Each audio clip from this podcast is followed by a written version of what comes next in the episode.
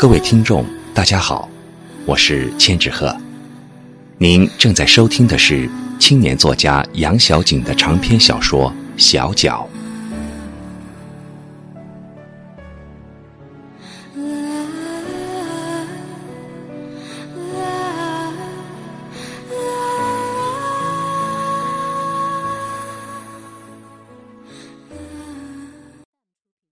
第二章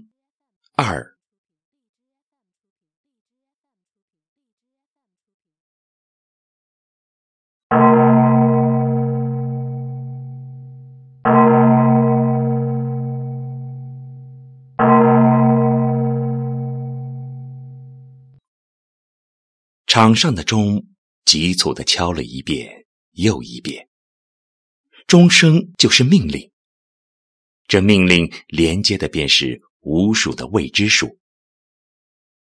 每一次钟声响起，人们的心跳都会随之加快。凭以往的经验，一般是凶多吉少，不是收粮就是收钱，不是拉东西。就是拉人，可这一次听说和以往大不一样。头发花白的秀塔达，用颤抖的双手扎好羊肚子手巾，脸都顾不上洗一把，就和儿子们直奔场上去了，把地主老财家的地没收了，给穷人分。还分粮分牲口，不可能吧？妈垫着一双小脚站在院子里，一边伸直了脖子朝上面望，一边小声嘟哝：“秀，你说这世上还能有这样的好事，哄人的吧？你答，怕是听差了。”人家不管说什么，你都不相信。不是说这女人家缠脚是雷都打不动的老规矩，这不说改就改变了吗？还有什么不可能？摇背上隐隐传来的嘈杂声，撩拨的秀那颗充满好奇的心，一刻也安分不下来。虽说已放了脚。可脚上的伤还是一样的疼。他跪着双膝，在炕上不停的爬来爬去，就像热锅上的蚂蚁，既焦急又无奈。最后，实在抑制不住内心的委屈，趴在窗子上，抓住窗棂，用力捶打，摇撼起来。打，你回来！快把秀引出去，哥，你回来，把可怜的秀儿背到外头去，秀儿也要出去。声声血泪般的呐喊，在山野间久久的回荡着。望着眼前熟悉的一幕，妈在一旁掩面而泣。作为过来人。女儿的痛苦，他何尝不知？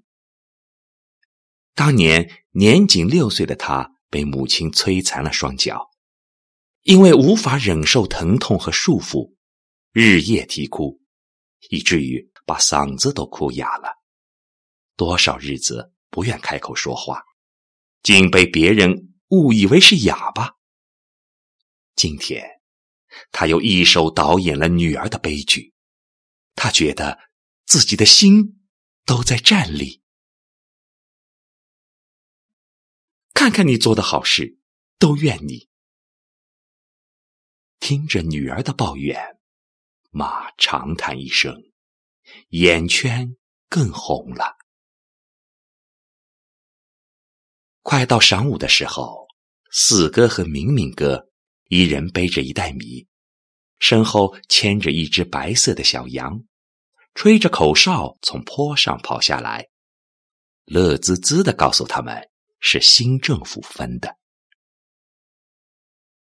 秀招招手，示意他们把小羊抱到跟前，用手爱怜的在那光溜溜的身子上摸了又摸。小羊咩咩的叫着，像吃奶的小娃在甜甜的撒娇。四哥放下东西，抬脚要走，被秀死死的拉住，拽着袖子问打听来的消息。心急火燎的两个男娃，你一言他一语，简单的说了几句，便撒丫子跑了。秀呆呆的坐在炕上。满脑子都是那些神神秘秘的新鲜事儿。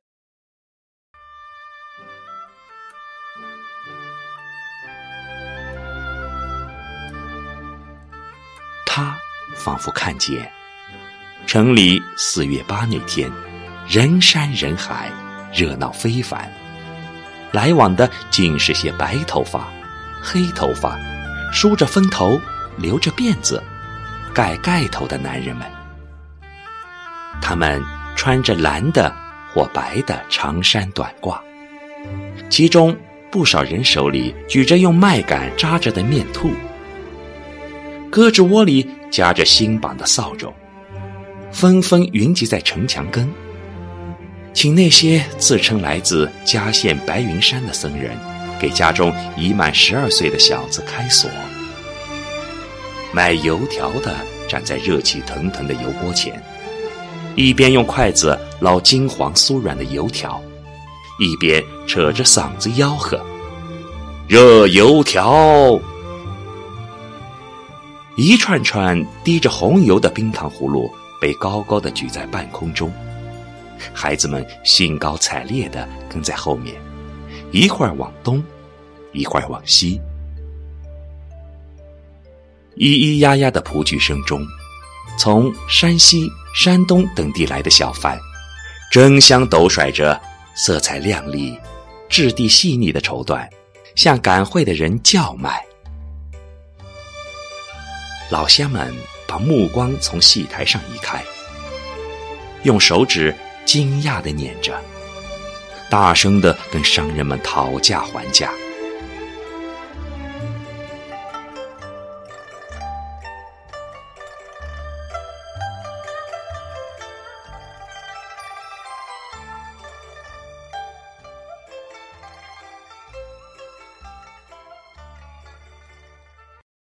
城墙上、树干上、房子上，到处都是红红绿绿的标语。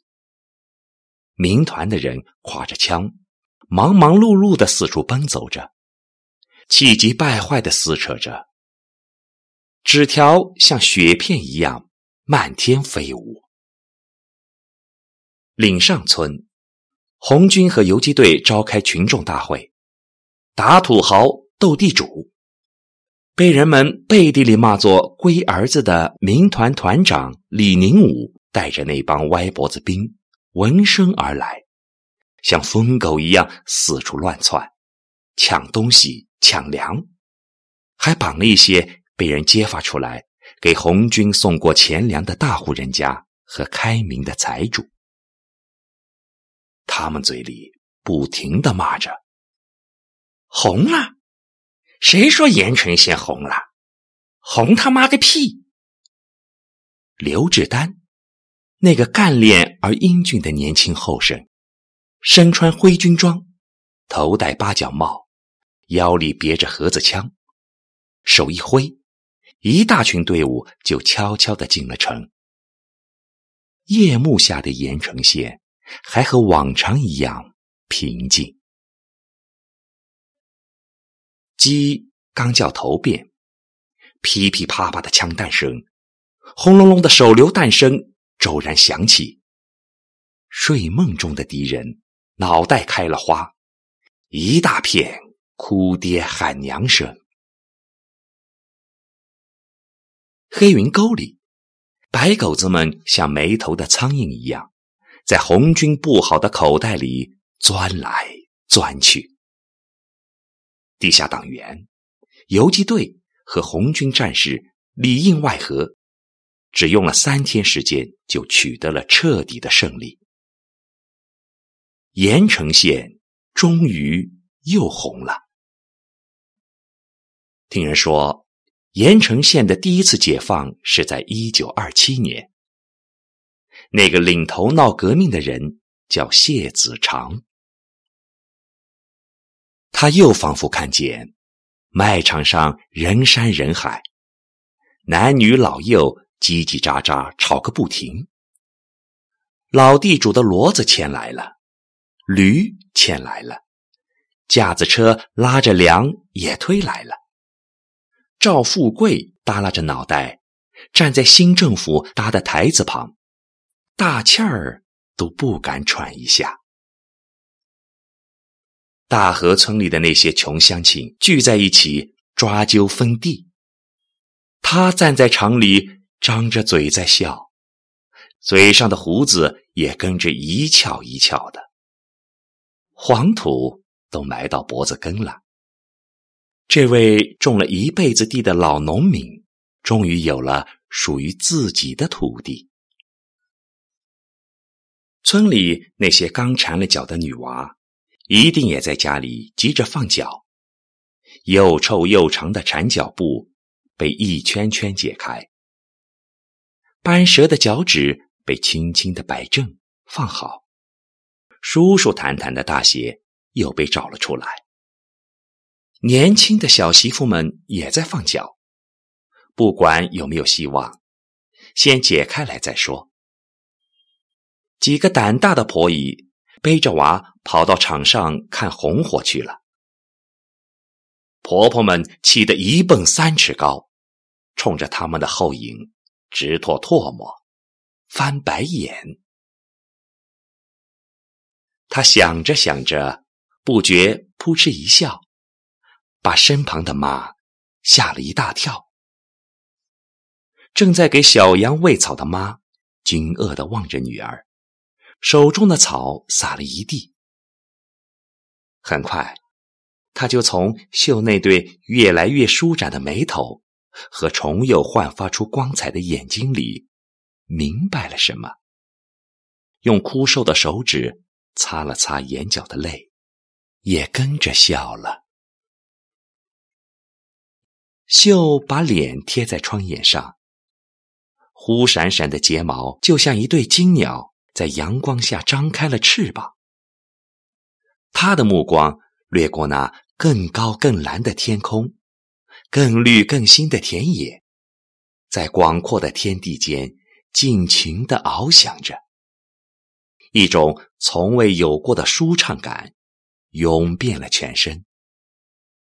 他不明白。同样的一切，为什么会在突然间变得那么美好？难道这个世界真的在一夜之间就彻底改变了吗？两个月后，他的双脚奇迹般长好了，除了右脚的两个脚趾稍微有点弯曲外，其他地方和以前几乎没什么两样。正如。人们所担心的那样，安稳的好日子果然没过多久。一九三六年六月，驻扎在与盐城县相邻的伊川县境内的国民党四十二师某团再次占领盐城县，进行反攻倒算，大肆杀戮共产党员。次年一月，在当地自卫军与游击队的有力打击下。国民党部队撤离。同年八月，国共二次合作，陕甘宁边区改为特区，解放区又恢复了国民党组织。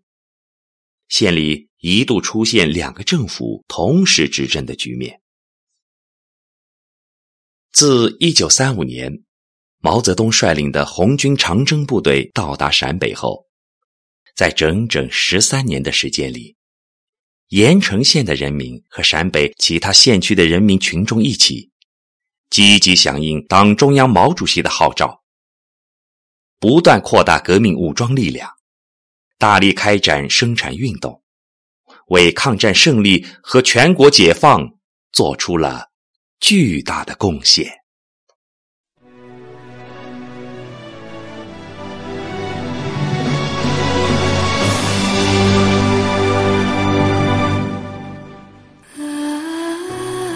各位听众。